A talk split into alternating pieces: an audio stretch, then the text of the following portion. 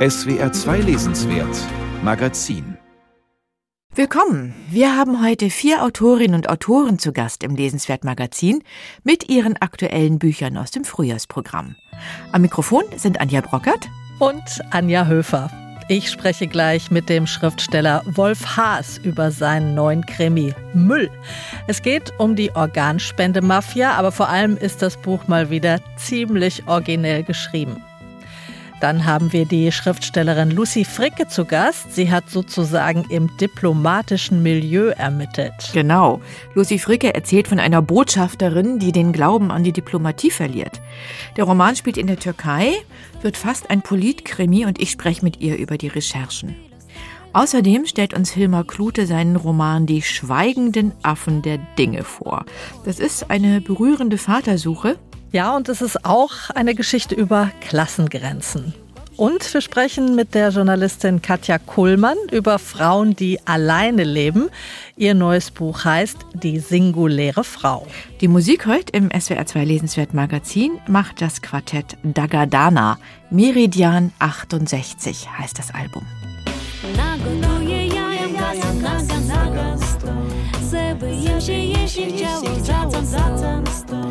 postazieniu na stole Będzie miedlił oboje i dzieci. Postazieniu na stole Będzie miedlił oboje i dzieci. I tak sobie w swoje złoże planuję. Jak ja tu dzisiaj co noc nocuję. Powozę się w garecie Przez wylubek obżycie z dzieciami. Powozę się w garecie Przez wylubek obżycie z dzieciami. Mülltrennung und Wiederverwertung, die werden nicht nur in Deutschland sehr groß geschrieben, auch in Österreich ums Recycling, um den ewigen Kreislauf von Müll und Material geht es im neuen und neunten Brennerkrimi von Wolf Haas mit dem Titel Müll. Als eines Tages menschliche Körperteile in den Wannen einer Wiener Wertstoffdeponie gefunden werden, bringt das die Mülltrennungsprofis um Simon Brenner naturgemäß ganz schön durcheinander. Aber die Handlung, die ist bei Haas eigentlich gar nicht so wichtig, denn seine Krimis haben vor allem eine Heldin und das ist die Sprache. Ich freue mich sehr, dass Wolf Haas jetzt aus Wien zugeschaltet ist. Guten Tag, Wolf Haas. Hallo, guten Tag. War es nicht eigentlich so, dass Sie nach dem letzten Brenner-Krimi Brennerova wirklich keine neuen Brenner-Romane mehr schreiben wollten? Was hat Sie umgestimmt? Das war schon früher so, dass ich keine mehr schreiben wollte. Im, im Jahr 2003 habe ich Das ewige Leben geschrieben. Das war der sechste Brenner-Krimi und der war von mir schon vorher als der letzte Brenner angekündigt. Das habe ich damals auch geglaubt und Sechs Jahre später bin ich rückfällig geworden und habe Der Brenner und der liebe Gott geschrieben. Dann war ich wieder sicher, dass ich keinen mehr schreibe. Dann kam Brennerrover und jetzt eben Müll. Und wieder einmal bin ich mir sicher, dass ich keinen mehr schreiben werde. Gut, dann können wir davon ausgehen, dass in acht Jahren vielleicht doch wieder einer kommt. Also er ist wieder auferstanden, der Erzähler. Ich glaube, er war sogar umgekommen in Brennerova, oder? Genau, ich hatte den Erzähler sicherheitshalber mal erschossen auf der letzten Seite eines Brennergrimmis.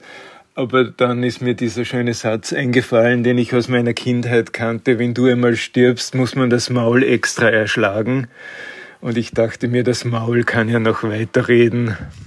Ja, das tut es auch äh, in Bestform äh, sozusagen wieder. Wie kamen Sie auf diesen Schauplatz, die Mülldeponie oder Mistplatz, wie man offenbar in Österreich sagt? Ähm, das ist ja schon irgendwie auch ein toller Ort für äh, Simon Brenner, denkt man so beim Lesen. Zuerst ist mir das privat aufgefallen, dass ich dort so gern hingefahren bin, immer wenn ich was wegzuwerfen hatte und ich da mit dem Auto zur Mülldeponie gefahren bin, dann habe ich mich irgendwie dort sauwohl gefühlt. Es war alles so übersichtlich. Für jeden, für jedes Gerümpel gab es den richtigen Ort und die interessanten Fahrzeuge, die es dort gibt, lassen das Herz des Dreijährigen in einem höher schlagen. Und irgendwann habe ich beschlossen, eine Geschichte zu schreiben, die von Menschen handelt, die dorthin fahren und Sachen wegschmeißen. Wir kaufen ja alle immer so viele Sachen, um irgendwie zufriedener zu werden und dann stellen wir fest, man wird eigentlich nicht zufrieden durchs Einkaufen. Richtig zufrieden wird man erst durchs Wegschmeißen, wenn man den Krempel endlich wieder los ist. Und ich habe auch schon angefangen, so eine Geschichte zu schreiben, die wäre ohne den Brenner gegangen und war auch kein Krimi. Aber je länger ich dran geschrieben habe, umso mehr ist mir aufgefallen, dass der Brenner da einfach so gut hinpasst. Und so habe ich den alten Text weggeworfen und einen Brennerroman geschrieben. Ein zweites Thema im Roman ist äh, der Organhandel, auch die Organmafia. Ähm, kein ganz neues Krimi-Thema. Was hat Sie daran denn interessiert? Vielleicht auch die Tatsache, dass es da auch um eine Art Recycling geht? Genau, also es ist ja offensichtlich, dass das eine Art Parallelwelt ist zur zur Wertstoffwiederverwertung. Und der Mensch wird eben auch in verschiedene Segmente unterteilt durch die Organchirurgie. Wir möchten uns ja gern als etwas Ganzes begreifen, aber die Organmedizin sieht uns einfach als, äh, als Materiallager sozusagen, wo man so manches wiederverwerten kann und genau diese Parallele zur Mülltrennung hat mich eben interessiert, gar nicht so sehr dieses Organmafia-Thema, das eigentlich schon oft genug abgehandelt wurde in Krimis.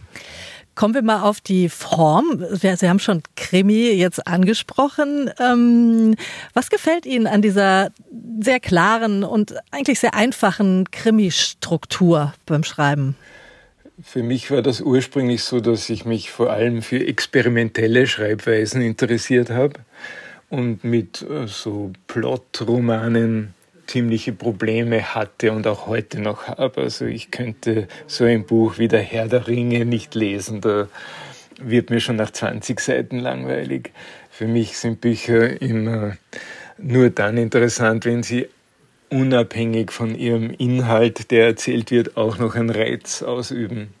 Aber die experimentelle Schreibweise hat eben den Nachteil, dass sie so unendlich langweilig wird, genau, genauso wie die Plot-Schreibweise schnell langweilig wird. Interessant finde ich es eigentlich nur, wenn sich diese beiden Ebenen der Literatur irgendwie die Waage halten oder in einem interessanten Spannungsverhältnis stehen. Und der Krimi ist eben so eine klare Handlungsstruktur, die mir geholfen hat, einfach mal einen, einen Plot zu haben, der sozusagen von selbst vorhanden ist und wo ich mich dann um eine interessante Erzählweise kümmern kann. Ja, und die eigentliche Heldin, habe ich schon am Anfang gesagt, das ist bei Ihnen eh die Sprache. Es gibt diesen eben ganz eigenen, ja schon berühmten Brenner-Sound. Wir hören uns äh, einen kurzen Ausschnitt an aus Müll. Da geht es um die Körperteile, die auf der Deponie auftauchen, Leichenteile ja eigentlich, und die dann das Ordnungssystem dort etwas sprengen. Knie in Wanne 4. Da kannst du von einem Kreislauf nur träumen. Menschliches Knie wäre natürlich, wenn schon Biomüll, Wanne 19. Oder zur Not, zur äußersten Not von mir aus Kompost, Wanne 12. Also abgesehen davon, dass ein menschlicher Körperteil am Mistplatz nichts zu suchen hat, das muss ich hoffentlich nicht extra sagen. Menschliche Körperteile, Magistratsabteilung 43, Friedhöfe. Und nicht Magistratsabteilung 48, Abfallwirtschaft. Aber rein von den Wannen Wannen her gedacht, sag ich, Wanne 12, Wanne 19, da lass ich mit mir reden. Aber sicher nicht Wanne 4. Ja, so klingt das bei Wolf Haas in seinem neuen Brenner-Roman Müll. Herr Haas, dieser Brenner-Sound, der so locker und umgangssprachlich daherkommt, der ist aber ja im Grunde eine ganz artifizielle Sprache. Das ist so eine Kunstsprache, die an der Sprechsprache orientiert ist. Mir ist irgendwann aufgefallen, dass die Sprechsprache viel lebendiger ist als die Literatursprache, die so hochentwickelt und fein ist, aber in dem auch fast schon wieder erstarrt.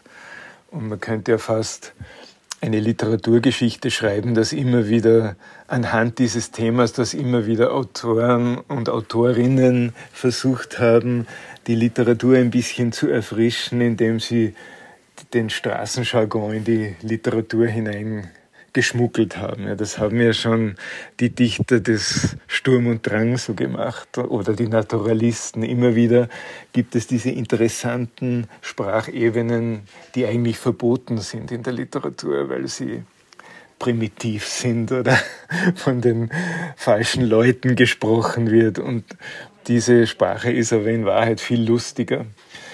Und die habe ich mir halt auch zu Gemüte geführt, aber indem man das in der Literatur verwendet, ist es automatisch was Künstliches. Also es klingt zwar irgendwie natürlich, weil es so umgangssprachlich ist, aber gleichzeitig ist es natürlich als Romanform was besonders Künstliches. Und diese, diese Mischung aus Künstlichkeit, die natürlich tut, die, die steht in so einem Spannungsverhältnis, das mich besonders reizt beim Schreiben. Und sie hat ja was, ähm, diese Sprache, was sehr aufgekratztes, finde ich, so, was, so, so ein permanenter Alarmzustand äh, irgendwie der Erzähler. Aber interessant, du darfst eins nicht vergessen, Frage nicht. Also der ist immer so ganz auf Alarm, finde ich. Das finde ich total schön, wie Sie das sagen.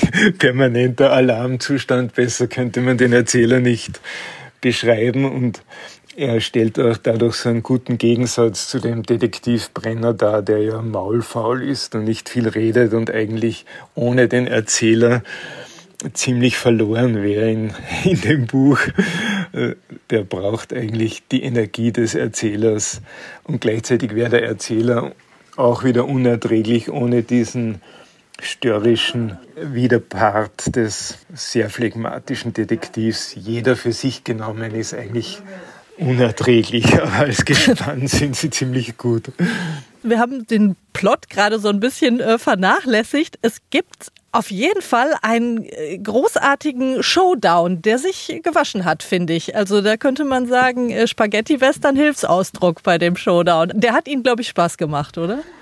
Ja, bei diesem Buch habe ich mich recht bemüht, einmal ein richtig guten, stringenten Plot bis zum Schluss durchzuhalten und mich nicht zu sehr auf meine Erzählstimme und die Witze, die mein Erzähler macht, zu verlassen. Und ich habe mich sehr darauf konzentriert, dass das gegen Schluss, dass da ordentlich die Post abgehen soll. Das war gar nicht so einfach für jemanden, der eigentlich das Plotschreiben verachtet, so einen stringenten Showdown zusammenzudrehen. Aber jetzt muss ich sagen, es, ich glaube, es ist ganz, es nimmt ganz gut Fahrt auf gegen Schluss. Ja, vielen herzlichen Dank, Wolf Haas. Sein neunter Brennerroman Müll ist bei Hoffmann und Kampe erschienen. Vielen Dank.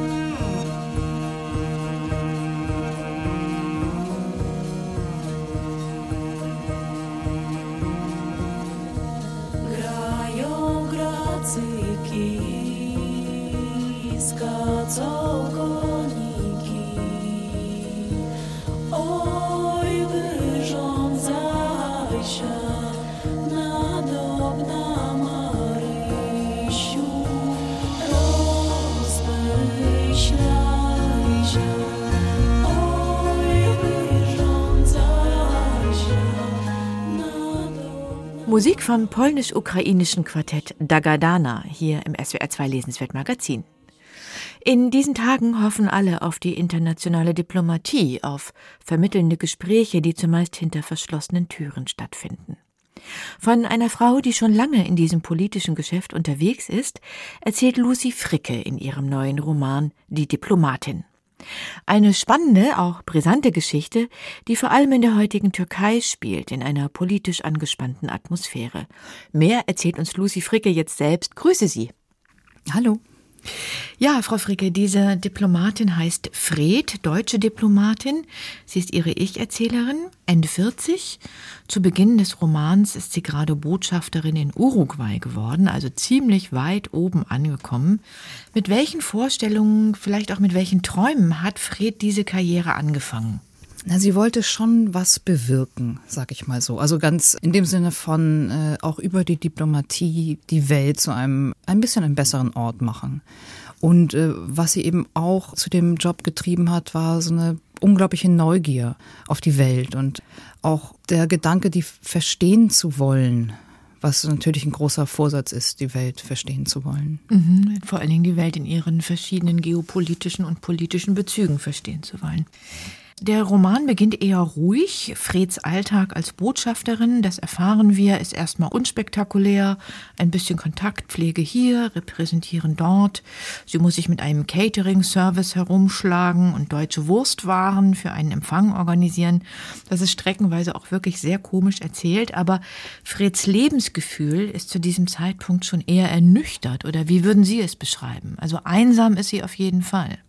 Ja, die Einsamkeit hängt eben auch, also zum einen mit diesen permanenten Ortswechseln zusammen. Also man ist ja als äh, Diplomatin immer nur vier Jahre auf einem Posten in einem Land und dann geht man wieder woanders hin. Zwischendurch muss man nach Berlin in die Zentrale, um so den Kontakt zu Deutschland nicht zu verlieren. Zum anderen kommt die Ernüchterung oder auch die Einsamkeit daher, dass sie sich das vielleicht auch ein bisschen anders vorgestellt hat, im Sinne, dass sie mehr Möglichkeiten hat. Und dort in Uruguay fühlt sie sich so, ja, ganz unten angekommen im Eventmanagement jetzt. Ne? Also sie bereitet mhm. äh, die Botschaftsfeier vor, eben diese eine große Feier im Jahr zur deutschen Einheit. Und das ist nicht das, was sie eigentlich wollte ähm, in ihrer Position als Botschafterin, was ja ein langer Weg ist. Sie ist jetzt fast 20 Jahre beim Auswärtigen Amt und hat sich da wirklich hochgekämpft und hochgearbeitet und ist sehr belastbar und ja auch ehrgeizig. Sie haben sich bewusst für eine Frauenfigur entschieden, weil der Kampf noch mal härter ist oder warum? Zum einen ist es schon so, dass Frauen in diesen Positionen oft allein sind. Es sei denn, sie sind mit einem Diplomaten verheiratet. Die anderen haben eigentlich keine Chance. Also das klingt so ein bisschen hart, aber äh, es gibt wenig Männer, die mit ausreisender Partner sein wollen. Und insofern hat mich das schon gereizt. Also wie wir hängen auch Karriere und Einsamkeit zusammen. Und dann wollte ich unbedingt eine Frau auch in diesem Genre zeigen. Ne? Aber ich, ich liebe Diplomatenromane sehr. Und das sind aber immer Männer und meistens sind es auch ähm, Männer, die ja auch so am anderen Ende der Welt rumhängen und Cocktails trinken und so einen abgefressenen Zynismus schon haben. Und das war jetzt aber auch bei der Recherche eben nicht mein Eindruck, dass das wirklich so Menschen sind in diesem Beruf. Und das wollte ich eben auch zeigen. Also wie sieht die Arbeit wirklich aus? Mit welchem Idealismus geht man da auch ran? Ja, wie haben Sie denn recherchiert? Haben Sie mit Diplomatinnen und Diplomaten gesprochen? Ich meine, die sind ja eigentlich eher verschwiegen, oder? Geht so, muss ich sagen. also meine Erfahrung war dann doch eine ganz andere. Also verschwiegen waren die nicht. Also ich habe sehr viele Gespräche geführt. Ich war auch sehr lange in der Botschaft in Ankara. Also ich habe Zugang zu all diesen Räumen gefunden und zu all diesen Menschen und teilweise auch mit sehr direkten Anfragen. Ne? Also ich habe gesagt, ich bin Schriftstellerin und ich äh, schreibe mhm. ein Buch über eine Diplomatin, die den Glauben an die Diplomatie verliert. Und da flogen die Türen auf. Tatsächlich? Ja. Ich fand das auch überraschend. Aber so war es also immer mit der Bedingung, dass ich die Gespräche nicht aufzeichne, dass ich keine Namen nenne, und so weiter. Und das ist ja auch ein Vorteil, dass ich keine Journalistin bin, sondern eben eine Schriftstellerin, die meinen Namen vielleicht auch schon kannten oder so. Dass, also dass es so ein bisschen so einen Vertrauensvorschuss gab. Und ich habe da auch sehr viele Botschafterinnen in der Türkei getroffen. Also weil sehr viele Länder auch Frauen als Botschafterinnen nach Ankara schicken. Und das war eigentlich sehr beeindruckend. Also es gab so eine große Runde mit, ich glaube, acht äh, Botschafterinnen aus allen möglichen Ländern. Und es war dann auch eher so ein persönliches Gespräch. Wie einsam macht dieser Beruf? Oder, äh, und welche Enttäuschungen gibt es offenbar? Welche Enttäuschungen, ne? ja. Das wird auch sehr plastisch. Und dann nimmt die Geschichte extrem Fahrt auf, denn Fred wird dann abberufen aus Uruguay, weil sie eine Entführungssituation falsch eingeschätzt hat. Sie hat einen schweren Karriereknick und landet dann als Konsulin in Istanbul. Und da dreht sich die Geschichte fast in einen Politkrimi, würde ich sagen. Zwei deutsche Staatsangehörige kurdischer Herkunft wurden wegen vermeintlicher terroristischer Verbindungen festgenommen in der Türkei. Das sind Mutter und Sohn. Sohn. Die deutsche Botschaft will sie dann freikriegen und Fred macht dabei eine Entdeckung, die dann auch wirklich den Glauben an ihre eigene Arbeit tief erschüttert. Und das hat mit den Geheimdiensten zu tun. Ja, das ist diese sogenannte bilaterale Zusammenarbeit. Also es gibt natürlich den deutschen und den türkischen Geheimdienst, die sich auch austauschen und manchmal vielleicht auch zu offen fast oder manchmal gibt es eben Menschen, für die das sehr von Nachteil ist und das sind gerade auch die Deutsch-Kurden und dieser Widerspruch, dass sowas passiert, dass so Informationen weitergegeben werden, dass gleichzeitig auf der Seite vom Auswärtigen Amt davor gewarnt wird, also dass Leute, die in kurdischen Vereinen aktiv sind oder waren, äh, in die Türkei einreisen und so ein bisschen so eine Doppelmoral da herrscht. Und das erschüttert eben so ihren Glauben. Also ich habe mir all diese Geschichten, ähm, all diese Fälle ja nicht ausgedacht. Also die beziehen sich alle auf reale Ereignisse in der letzten Zeit. Der Fall an sich sozusagen, so wie Sie ihn jetzt schildern, ist natürlich trotzdem fiktiv. Er ist trotzdem fiktiv. Also Aber die Atmosphäre, ne, die Atmosphäre, die Sie zeichnen, die wirkt sehr realistisch. Ja, auch, auch die Fälle sind in dem Sinne gar nicht so fiktiv. Ne? Da sind ein bisschen die Figuren äh, verändert.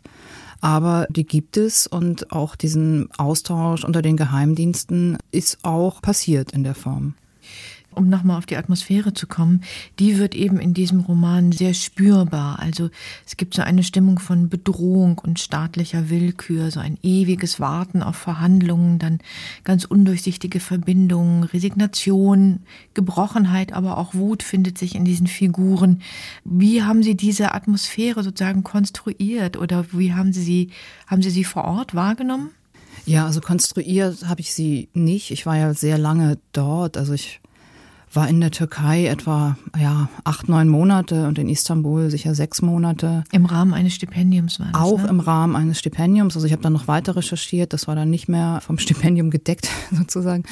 Aber also das Stipendium war eben auch auf dem Gelände der Sommerresidenz des deutschen Botschafters. Also dort befindet sich die Kulturakademie Tarabia. Und dort lebt man auch schon in dieser Atmosphäre mit Sicherheitspersonal, mit Einlasskontrolle, und uns wurde eben auch gesagt, dass wir möglicherweise abgehört werden. Und man soll sich nicht in sozialen Netzwerken aufhalten, man soll nicht mit Fremden über Politik sprechen.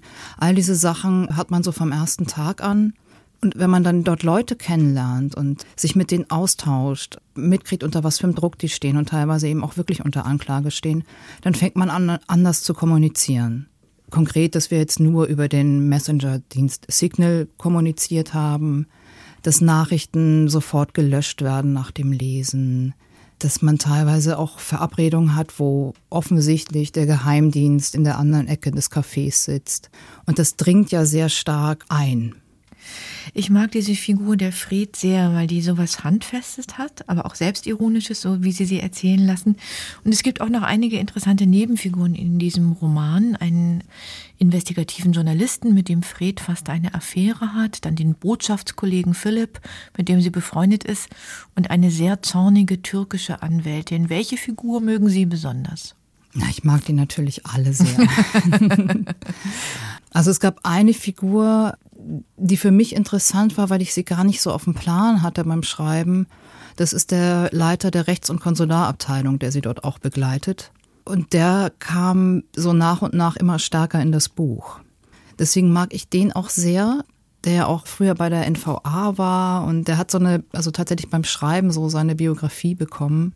Und ich habe schon. Ja, das ist, aber das ist so, so richtig so ein ganz bürokratischer Typ, ne? Ja, aber mit so einem Augenzwinkern ist der bürokratisch. Mhm. Also der hat auch schon, ich glaube, das scheint da auch so durch, der hat auch schon einiges nicht ganz so bürokratisches gemacht. Ne? Ja, wie würden die sagen, verändert sich Fred im Laufe der Geschichte? Geduld hat sie jedenfalls keine mehr in dieser Situation in der Türkei. Ja, eine Diplomatin ohne Geduld ist berufsunfähig. An diesem Punkt kommt sie schon, dass er wirklich der Geduldsfaden reißt. Irgendwann. Weil sie die beiden nicht frei bekommt, ne? Genau, sie kriegt diese beiden Figuren, diese beiden Menschen nicht aus dieser Gefahrenlage raus. Und da ist auch wenig mit Verhandeln, weil eben auch auf der anderen Seite überhaupt niemand mehr ans Telefon geht, um zu verhandeln. Da nimmt niemand den Hörer ab. Und das hat sie einfach schon auch so lange gesehen, dass sie sagt, ich mache das jetzt mit meinen Möglichkeiten. Und ich glaube, sie traut sich einfach mehr am Ende und sie traut ihrem Gefühl mehr. Sie verlässt so ein bisschen ähm, die berufliche, die rationale Ebene und wird einfach am Ende quasi mehr Mensch als einfach nur Generalkonsulin. Ja, es gibt dann noch überraschende Wendungen, aber wie die Geschichte ausgeht, das verraten wir jetzt nicht. Die Diplomatin heißt der neue Roman von Lucy Fricke, gerade im Klassen Verlag erschienen. Danke Ihnen fürs Gespräch. Danke Ihnen.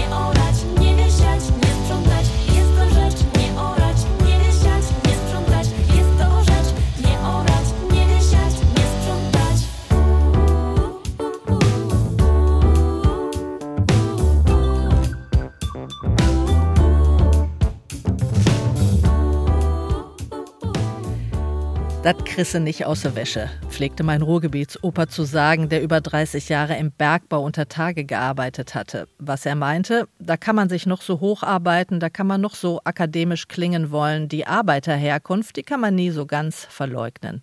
Und ein bisschen geht es vielleicht auch Henning Amelot so, dem Helden im neuen Roman von Hilmar Klute. Der ist verantwortlicher Redakteur für das berühmte Streiflicht in der Süddeutschen Zeitung.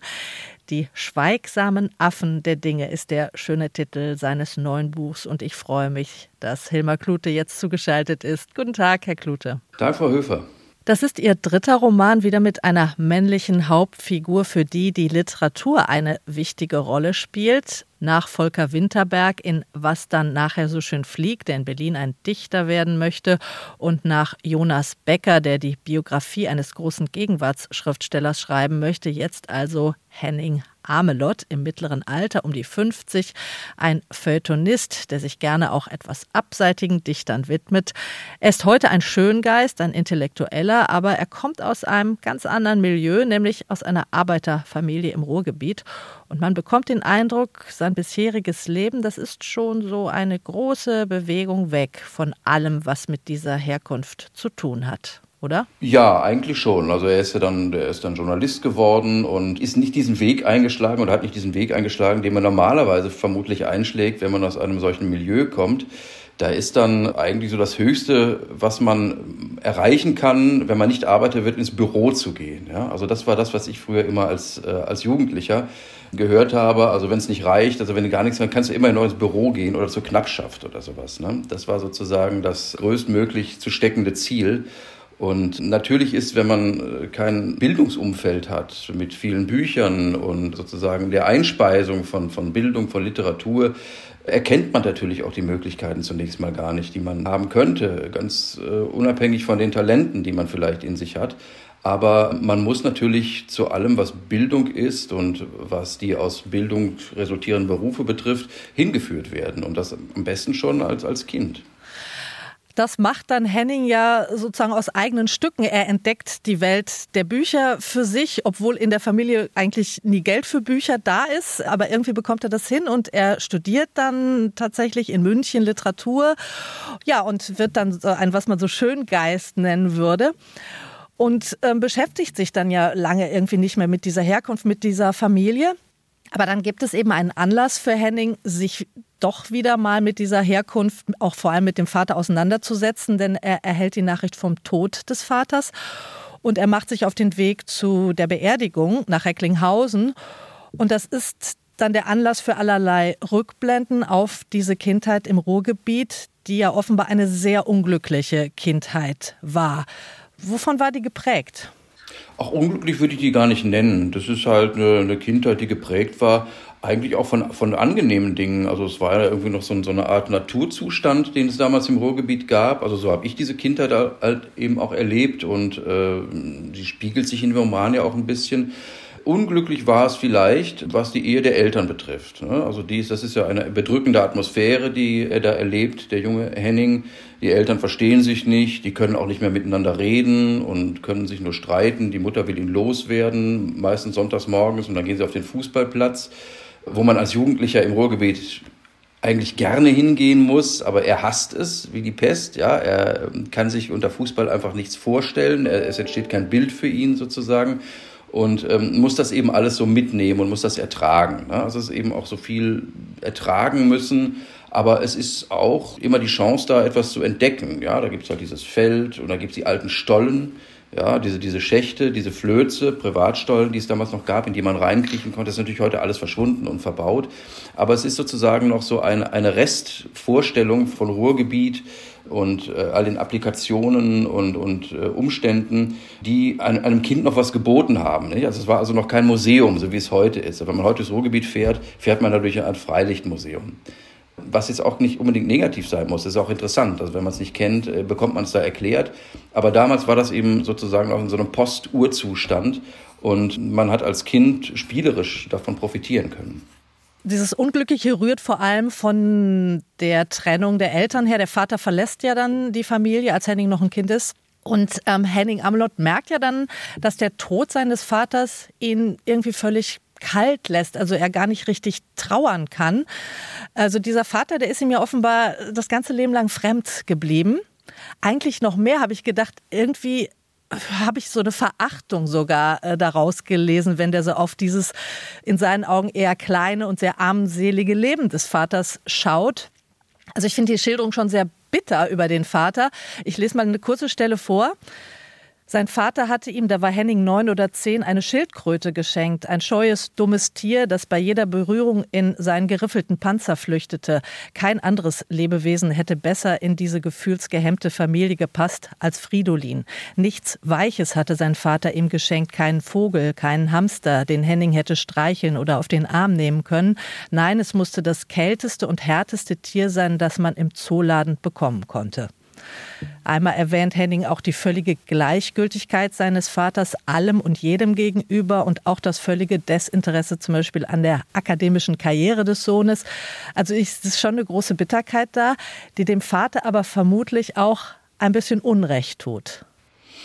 Ja, vielleicht, natürlich. Ähm, man geht ja immer davon aus, dass den Impetus, den man selber verspürt, der andere auch verspüren musste. Also sich sozusagen etwas weiterzubilden, ein bisschen rauszukommen aus seinem Milieu, aus dieser Einfachheit, die der Vater ja auch gespürt hat, ne? also die er sozusagen vererbt bekommen hat. Aber es gibt ja dann immer so einen Moment, wo man da ausscheren kann. Und der Vater hat das eben nicht gemacht. Ne? Er hat einfach keinen Wert drauf gelegt und hat sozusagen auch die Bemühungen des Sohnes, aus dem Milieu rauszukommen und sich einen anderen Überbau zu verschaffen oder sich sozusagen zu füttern mit Interessantem, mit Schönem, nicht gutiert, auch gar nicht erkannt. Ne? Also er hat sozusagen den Sohn nicht erkannt in seinem Bemühen, etwas zu werden, ja, sich, sich zu entwickeln. Er hat das auch nicht gefördert, er hat das nicht befeuert und das ist etwas, was er ihm nicht verzeiht und ja, und auch praktisch, dass er ihm nichts hinterlassen hat. Ne? Also weder ein materielles Erbe, weil er sozusagen alles verfeuert hat, das wenige, was er hatte, und letztendlich in der Rückschau auch kein ideelles Erbe, ne? weil er hat sich einfach nie bemüht, ihm etwas beizubringen, ihn ein bisschen zu führen, irgendwo hinzuführen. Und er hat ihm auch, das klingt halt blöd, wenn man das heute sagt, auch keine Männlichkeit beigebracht. Nicht? Er war sozusagen kein männliches Vorbild, wie das ein Sohn braucht. Ja? Also Söhne brauchen schon Väter, die auch ja, etwas verkörpern, also tatsächlich auch im körperlichen Sinne. Und das war der alles nicht, weil er natürlich auch nicht anwesend war, ne? weil er immer weg war und äh, ihm sozusagen die Vaterfigur durch seine Abwesenheit verwehrt hat. Es gibt dann einen interessanten Kniff im Roman, den wollen wir nicht verraten, aber so viel. Henning plant eine Reise mit Jochen, das ist der beste Freund seines Vaters, dem er auf der Beerdigung begegnet. Und mit diesem Jochen plant Henning nun eine Reise nach Korsika und diese Reise hatte Jochen eben mit seinem Vater als junger Mann, als die beiden jung waren, nach dem Krieg, haben sie diese Korsika-Reise gemacht. Und Henning möchte diese Reise jetzt mit dem Freund seines Vaters wiederholen, in der Hoffnung, ja, irgendwie etwas mehr über diesen Vater zu erfahren, vielleicht auch ein paar andere Seiten von ihm kennenzulernen. Und das gelingt am Ende hm, ein bisschen jedenfalls. Ein bisschen, ja, genau. Also er versucht sozusagen diesem Vater auf die Spur zu kommen, indem er der Jugend des Vaters auf die Spur zu kommen versucht und diese Reise unternimmt mit dem Jugendfreund. Also sie fahren mit der Vespa durch den Norden Korsikas, eine Reise, die der Vater mit ihm eben schon 1959 gemacht hat und kommen dann auch an so Orte, an denen es noch Spuren gibt, bestimmte Figuren, junge Männer, die damals eine Rolle spielten, an die wird sie noch erinnert an diesem Ort.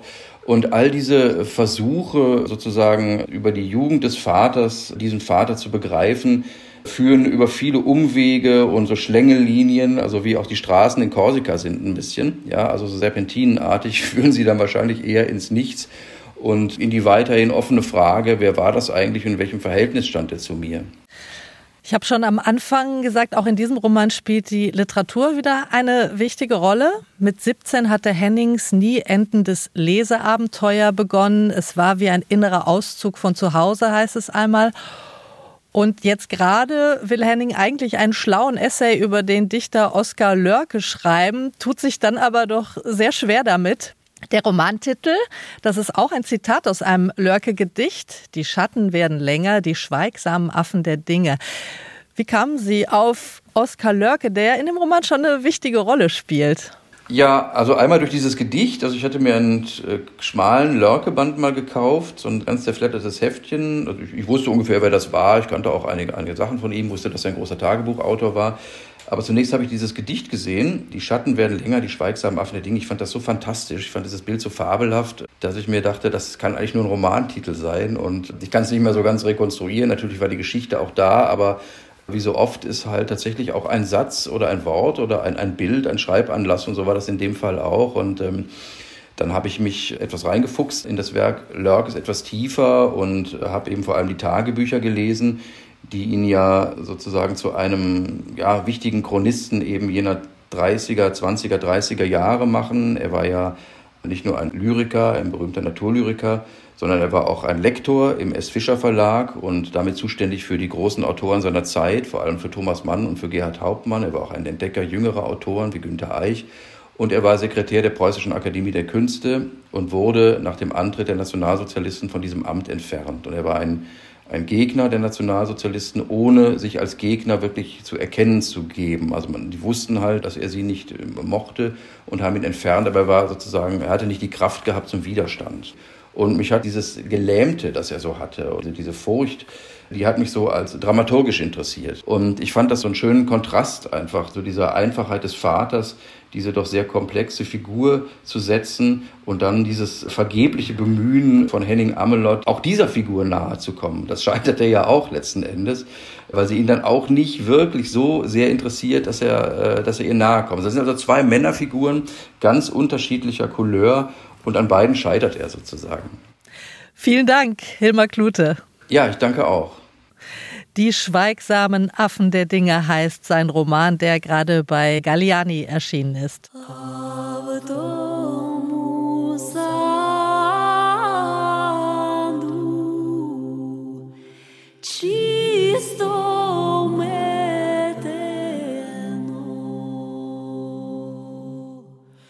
Ще хрещатим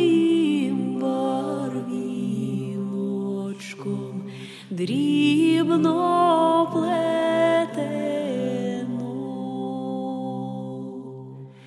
ще й хрещатим барвіночком дрібно плетено.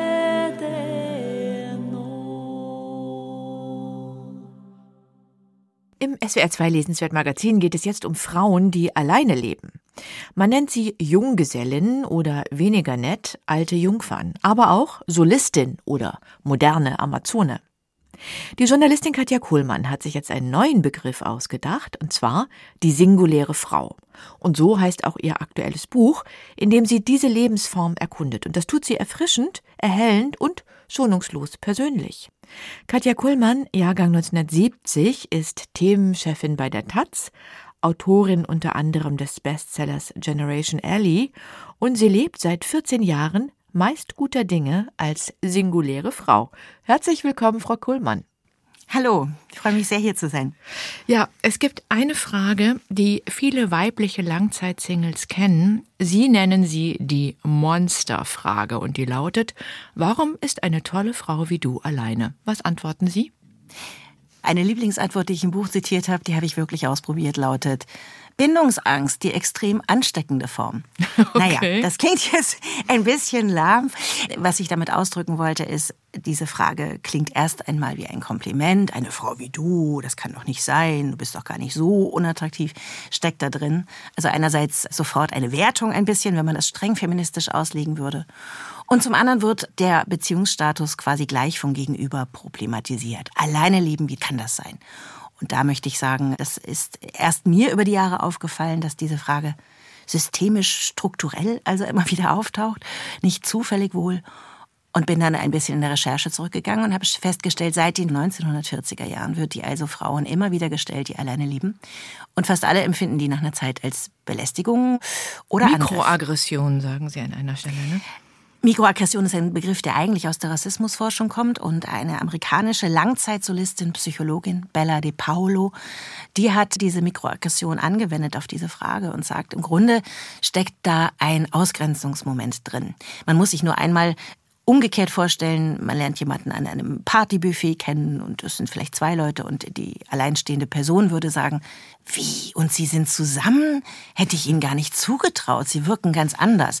Also die Absurdität überträgt sich da vielleicht ein bisschen angesichts der Tatsache auch, dass eben sehr, sehr viele Menschen in Deutschland inzwischen alleine leben, aus unterschiedlichsten Gründen. Es mhm. ist also nichts ganz Besonderes eigentlich. Es war ja für Sie, das erzählen Sie in dem Buch, keine bewusste Entscheidung, alleine zu leben. Also so ab jetzt ist es soweit, sondern es war vielmehr eine Konsequenz. Wieso? Eine Konsequenz, ja. Ich nenne mich an einer Stelle im Buch und ich glaube, das passt auf meine Art Alleinstehen am besten auch dieser Törin. Ich war in der ersten Hälfte meines Erwachsenenlebens von 15, 16 bis 35 äh, 18 Jahre lang fest immer mit einem Mann zusammen. Also mit drei verschiedenen, aber Langzeitbeziehungen. Zehn Jahre die längste. Und mit Mitte 30 beschloss ich dann mal eine Pause zu machen, mich aufs Schreiben zu konzentrieren und meine Päuschen einzulegen. Und ja, da bin ich dann irgendwie hängen geblieben. Ich bin jetzt nicht 14, 15 Jahre sozusagen ungeküsst. Mal hier eine Liebelei, mal da eine anderthalbjährige Fernbeziehung. Aber eben nichts richtig Festes mehr. Und die Abstände wurden immer größer und nach einer Weile stellte ich dann fest, dass ich mich eigentlich sehr schnell sehr gut gewöhnt hatte an das Alleinstehen. Und ich nenne das, es gibt einen Begriff, der ist amerikanisch von einer Autorin Kate Bollig erfunden, das Social Aloner sein. Also ich begreife mich als gesellige Einzelgängerin. Welche Vorzüge hat denn das Leben als singuläre Frau für Sie? Mal so die drei wichtigsten. Oh, die drei wichtigsten, das ist jetzt sehr konkret gefragt. Mhm. Tatsächlich Selbstbestimmung in einem guten und gar nicht aggressiven Sinne. In dem Sinn, dass ich vor allen Dingen mein soziales Leben so gestalten kann, wie es mir persönlich gefällt und gut tut. Gesellig bin ich tatsächlich das liegt auch an meinem Beruf. Ich bin Journalistin, ich reise viel, bin sehr aufgeschlossen meiner Nachbarschaft gegenüber, engagiere mich politisch. Es gibt niemanden mehr, den das stört, der mehr Gegenwart von mir einfordert oder gar eifersüchtig ist. Das ist ein Riesenvorteil. Und an den gekoppelt ist eben auch, so wie ich es im Buch beschreibe, und das habe ich bei vielen, vielen Frauen wiedergefunden, die Welt ist sozusagen größer geworden. Für mich, seit ich persönlich, das ist immer sehr subjektiv, mich nicht mehr auf eine Person an meiner Seite konzentriere. Die üblichen Fragen, warum ruft er nicht an? Ist er sauer auf mich? Warum haben wir keinen Geschlechtsverkehr mehr seit drei Monaten? Also sozusagen diese Paarpsychologien, in denen ich mich auch sicherlich aufgerieben oder engagiert habe, die bin ich im guten Sinne los und dadurch einen sehr vielfältigen anderen sozialen Kreis mehr erlebt sozusagen. Sie plädieren ja dafür, diese Lebensform als singuläre Frau ganz neu zu bewerten, selbstbewusster sie zu vertreten. Die singuläre Frau ist für Sie die wahre Heldin der Moderne. Warum? Wenn man sich anschaut, was für gängige Erzählungen der Alleinstehenden oder der Singlefrau, wie sie bislang genannt wurde, im Umlauf sind, gibt es so verschiedene, ich nenne die inzwischen Zerrbilder. Es ist einmal so die frustrierte, unbegattete Alte, sagen wir mal. Es ist die ewig Suchende, das Singlemäuschen, das man so aus diesen Serien aus dem Millenniumswechsel kennt. Also das sind sozusagen alles negative Zuschreibungen von einem Mangelwesen, einem Verlustwesen. Wenn man sich genau anschaut, die moderne, sagen wir mal, der richtige Schub, der losging um die letzte Jahrhundertwende, spätes 19., frühes 20. Jahrhundert, waren Frauen ohne Partner ganz große Vorantreiberinnen der Moderne. Es kamen kurz gefasst zum Beispiel um die Jahrhundertwende 1900 sehr viele Arbeiterinnen, also erstmal die proletarische Klasse, alleinstehende Frauen in die Städte, weil es dort Arbeit gab. Oder es gab die höheren Töchter, die studierten, man nannte sie die Junggesellinnen. Und das waren ganz stark Frauen, die sich politisch engagierten und fürs Frauenwahlrecht kämpfen. Zum Beispiel Marie Juchatz, die erste Politikerin, die in Deutschland gewählt, jemals vor einem Parlament sprach, in der Weimarer Republik, war alleinstehend, alleinziehende mhm. Mutter, die ihren Mann verlassen hat. Es gab einen zweiten Schwung in den 20er, 30er Jahren zwischen den Weltkriegen. Und dann bekam die allein lebende Frau einen wiederum anderen Namen, die neue Frau. Das war dann das erste sozusagen Berufräulein, Tippmamsell, wie man diese ersten weiblichen Angestellten der Angestelltenklasse nannte. Und das waren sehr, sehr selbstbewusste, unabhängige, urbane Frauen. Und interessant ist dann nach dem Zweiten Weltkrieg, in den biederen sogenannten Wirtschaftswunderjahren, als Männer ihre Arbeitsplätze wieder beanspruchten und die Frau an den Herd gedrängt wurde, da wurde die Alleinstehende auf einmal bemitleidet als die Ledige, die keinen abbekommen hat. Und seit den 60ern, den Swinging Sixties und der sexuellen Liberalisierung, der zweiten Frauenbewegung, nannte man eigentlich sie dann Single. Und dieses Single-Wort hat sich jetzt also 60 Jahre gehalten und ist aber immer auch mit Promiskuität und eben ewiger Partnersuche verbunden. Und die singuläre und Frau ist das nicht? Die singuläre Frau ist das, glaube ich, nicht mehr. Ich lege gar keinen Wert darauf. Ich will nicht in die Annalen eingehen mit diesem Wort. Und ich spiele auch sehr, sehr leicht mit diesem Begriffsgeschleuder. Glaube aber, dass tatsächlich die Rahmenbedingungen fürs weibliche Alleinleben sich massiv verändert haben über das 20. Jahrhundert. Dass die Frauen, die heute so leben, andere sind als noch in den 60ern oder vor einem Vierteljahrhundert bei Ally McBeal und Bridget Jones. Ähm, ja klar, aber das hat mit der wachsenden ökonomischen Unabhängigkeit zu tun. Zum Beispiel, mhm. ganz genau. Das zeichnen Sie in dem Buch auch ganz gut nach. Sie flanieren ja richtig mit uns durch die Geschichte. Und ich fand es wirklich interessant zu sehen, dass es diese alleinlebende Frau aus den verschiedensten Gründen eigentlich schon immer gegeben hat. Also von der Kriegswitwe bis zur alleinstehenden Lehrerin war alles da, ne? Genau, und, und das war mir eben ganz wichtig. Das finde ich auch schön, dass Sie das offenbar so gelesen haben. Ich habe keine Programmatik geschrieben, kein Kampfprogramm. Ich glaube, feministische Kampfbücher sind ungeheuer wichtig. In jeder Frau, die alleine lebt, die kann heute nur so alleine leben, weil es Feministinnen vorher gab. Und weil Frauen sich Freiräume natürlich erkämpft haben. Aber selbst wenn die alleinstehende Frau sich heute gar nicht so als Feministin beschreibt, ist da ein gewisser Kern in ihrer Lebensweise. Es geht mir nicht darum zu sagen, dass es für jede Frau dass es das bessere Leben ist. Es ist aber auch nicht das schlechtere Leben. Sie haben viel recherchiert für dieses Buch, internationale soziologische Studien gelesen, aktuellen Diskurse auch über das Thema Mutterschaft gehört natürlich dazu, Romane, Popkultur, feministische Analysen. Was halten Sie denn von der psychologischen Perspektive, das Ich wächst und entwickelt sich am Du? Also in der seelischen Intimität, in der Spiegelung, auch in der Auseinandersetzung mit der oder dem anderen. Muss ja nicht unbedingt. Das, genau. Also in der Zweierbeziehung. Ist das Humbug? Ich kann das nicht für jede Person behaupten. Ich glaube, ich würde es aus der Zweierbeziehung befreien. Also ich glaube, dass ähm, man immer ein Gegenüber oder mehrere Gegenüber braucht. Also nur so kann ich mir Leben vorstellen, nur so lerne ich etwas und werde erschüttert, werde beschämt, belehrt, aber auch beglückt im Zusammensein mit anderen Menschen. Es gibt einen Satz, der ist äh, inzwischen in zwei Interviews zitiert. Erst seit ich nicht mehr mit einem Partner zusammen bin, fühlte ich mich keinen Tag mehr so alleingelassen wie eigentlich in Partnerschaften. Das heißt, der Spiegel ist schon sehr stark, wenn man sich an eine Person bindet. Egal übrigens, es kann ja auch eine Frau sein, an die eine Frau sich bindet.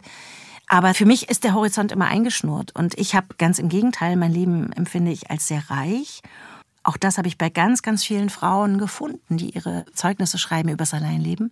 Ich habe Freundschaften, Freundinnenschaften anders entdeckt, erschlossen. Und ich meine explizit nicht nur langjährige, pathetisch enge Lebensfreundschaften, sondern auch das Institut der losen Bekanntschaft, der Zufallszwischenmenschlichkeit, Kolleginnen, Sportskameradinnen, Nachbarschaften, eine Vielfalt von engen und loser gestrickten Gegenübers, für die ich viel wacher geworden bin. So würde ich meinen Entwurf sozusagen von Zwischenmenschlichkeit beschreiben. Selbstverständlich wächst man auch an einem engen Du. Ich habe aber eben gemerkt in meinen heterosexuellen Partnerschaften, das ist auch eine Kritik an mir. Ich habe nie den Trick gefunden, wie die Männer und ich, also die Männer, mit denen ich zusammen war, ich bin mit allen noch halbwegs befreundet, wie wir aus diesen alten Mustern rauskommen. Er geht fremd, ich muss verzeihen. Er meckert, dass ich zu lange weg bin, aber er bleibt lange weg. Also diese ganzen klassischen, wir streiten ums Geld, alle Standardprobleme, die es in Partnerschaften gibt, die heute noch in Frauenzeitschriften stehen, gingen auch durch mein Liebesleben. Und das ist enttäuschend. Jetzt hat das Leben als singuläre Frau auch seine Schattenseiten. Und das sparen Sie auch bei dieser Selbsterforschung nicht aus. Also es gibt ökonomische Schattenseiten. Die singuläre Frau wohnt meistens zum Beispiel nicht so luxuriös. Es gibt emotionale Schattenseiten, nämlich gelegentlich Einsamkeit. Die haben alleinlebende Menschen jeden Geschlechts natürlich jetzt während Corona besonders gespürt. Und es gibt auch so ein bisschen so soziale Schattenseite. Eine Freundin, von der Sie erzählen, sagt zum Beispiel einmal, Auweia, ich glaube, du bist schon auf dem Weg in die Nerdiness. Wird man nerdig? Kann sein, dass man das ein bisschen wird. Also es gibt äh, Pop-Songs, es gibt Gedichte, es gibt Texte über sogenannte Schrulligkeiten des Alleinelebens auch, die aber gar nicht wahnsinnig schrullig sind. Idiosynkrasien wäre so ein Fachwort. Also Musikerinnen, die ihre Songtexte auf Pappteller notieren, Modeschöpferinnen, Bauhauskünstlerinnen wie Resupo, die mit Amseln und Möwen spricht. Meine eigene Angewohnheit ist inzwischen durch Corona nochmal befördert, die sogenannte Wohnzimmerdisco. Da lasse ich die Jalousien runter und Platten an und tanze so mit den Socken auf dem Parkett. Möglichst so, dass die Nachbarn es nicht hören, damit sie nicht denken, die verrückte Alte hat ihre fünf Minuten. So. Und das wäre jetzt sozusagen eine spielerische Form von alleine sein und sich die Zeit vertreiben. Es sind Rituale sicherlich, die eine Person sich auch angewöhnt.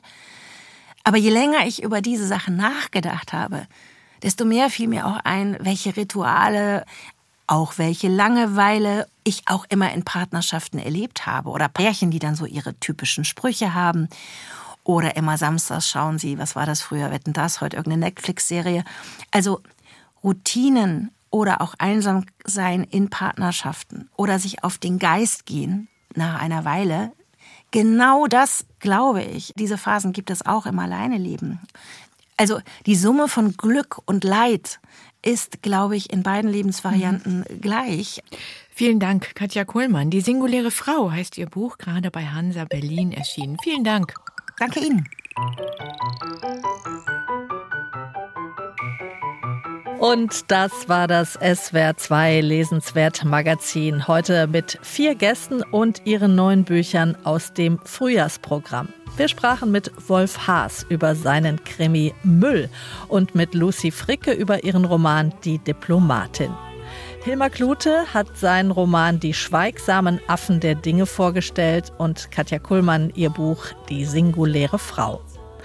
Alle Gespräche finden Sie auch auf swr2.de und im Lesenswert Podcast. Am Mikrofon waren Anja Höfer und Anja Brockert. Die Musik hat das Quartett Dagadana gemacht. Meridian 68 heißt das Album. Hier geht's jetzt gleich weiter mit SWR 2 aktuell und dann um 20 nach 6 mit dem Hörspiel am Sonntag. Tschüss. Und lesen Sie wohl.